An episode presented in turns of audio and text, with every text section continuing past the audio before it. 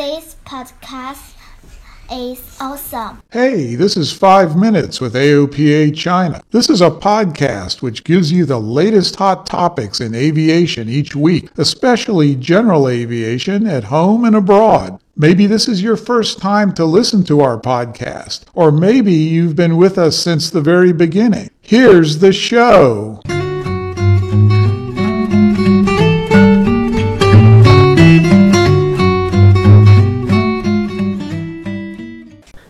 Everyone. Thank you for tuning in to 5 Minutes with AOPA China. Uh, we have a guest today.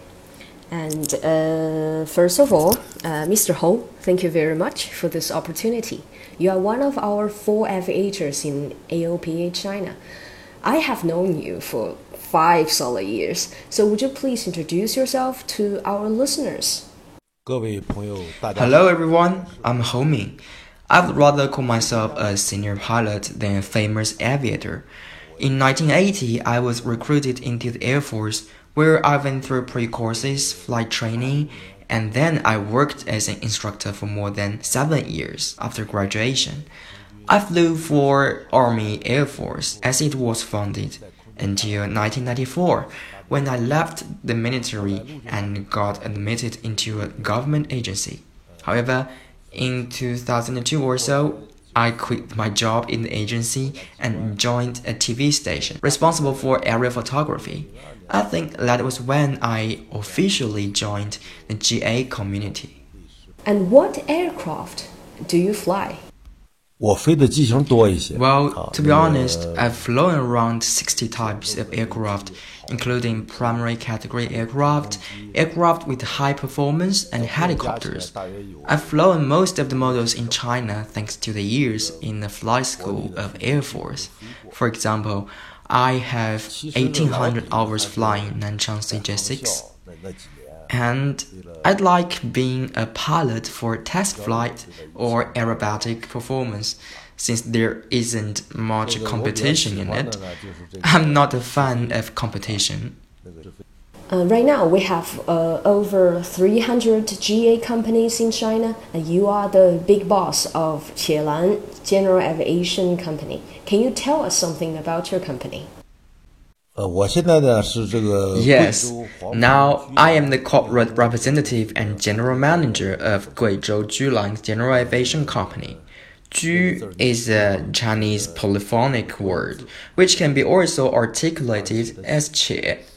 This J company is jointly invested by the government and individuals. The government has invested 6 million yuan, while the other six aviation enthusiasts who see a great prospective J industry have invested 14 million RMB.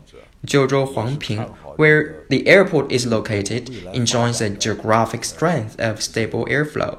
Also, the airport is nearly free from military activities and scheduled flights.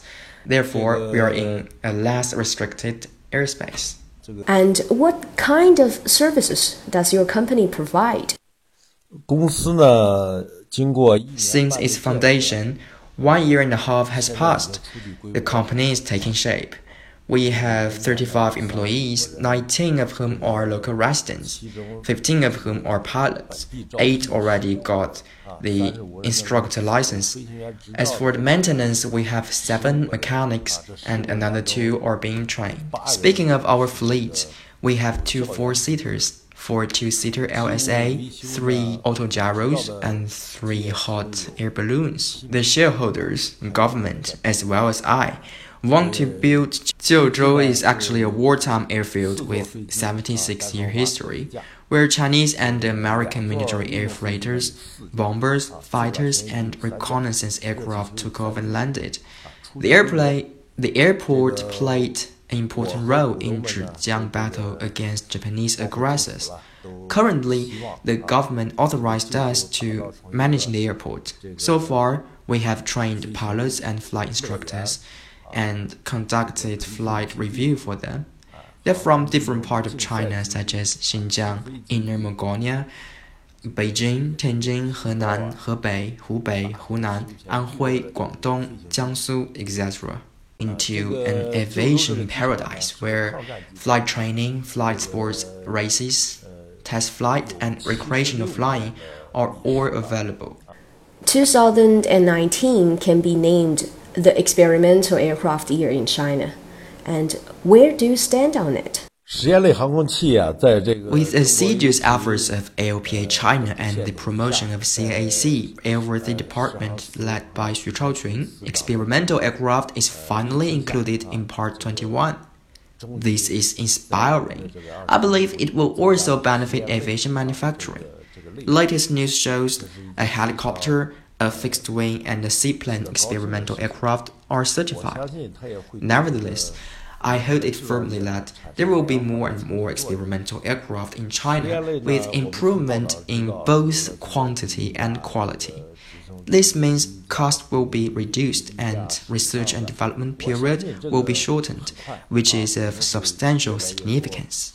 As for the development of experimental aircraft, do you think any foreseeable hurdles or obstacles in the way. Some news and stories told by friends concern me a lot. Some people ignoring regulations may put experimental aircraft into commercial uses, which is forbidden.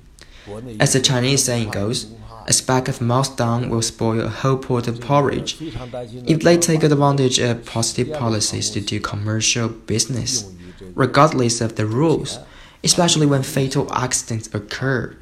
This precious opportunity of development may be ruined. I'm really, really concerned about that. Uh, thank you very much for your time. All right.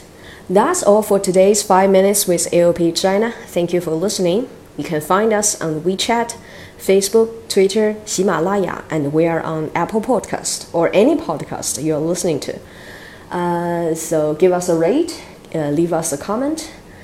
We are very glad to receive any of those kind of messages, and Nick will be thrilled. Okay, see you next time. Bye.